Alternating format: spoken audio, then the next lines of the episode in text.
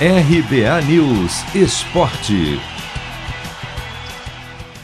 Seleção brasileira masculina de futebol define futuro nos Jogos de Tóquio nesta quarta-feira, com uma novidade. Às 5 da manhã, no horário de Brasília, a equipe precisará pelo menos de um empate contra a Arábia Saudita para se classificar para as quartas de final, sem depender de nenhum outro resultado.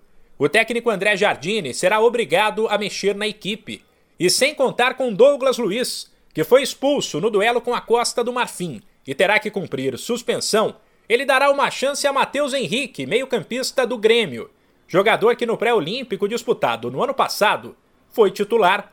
Assim, o Brasil entrará em campo com Santos, Daniel Alves, Nino, Diego Carlos e Guilherme Arana, Bruno Guimarães, Matheus Henrique e Claudinho, Anthony Matheus Cunha e Richarlison.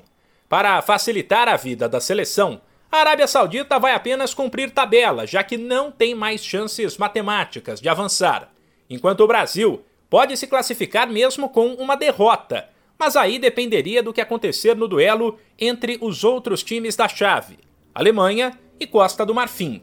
A seleção brasileira lidera o grupo D e, caso se mantenha em primeiro, vai encarar o segundo colocado do grupo C, que neste momento é a Austrália mas Egito, Espanha e Argentina também estão na briga. Nesta quarta, mas às 8 da manhã, tem a definição, com Austrália e Egito e um jogaço entre Espanha e Argentina.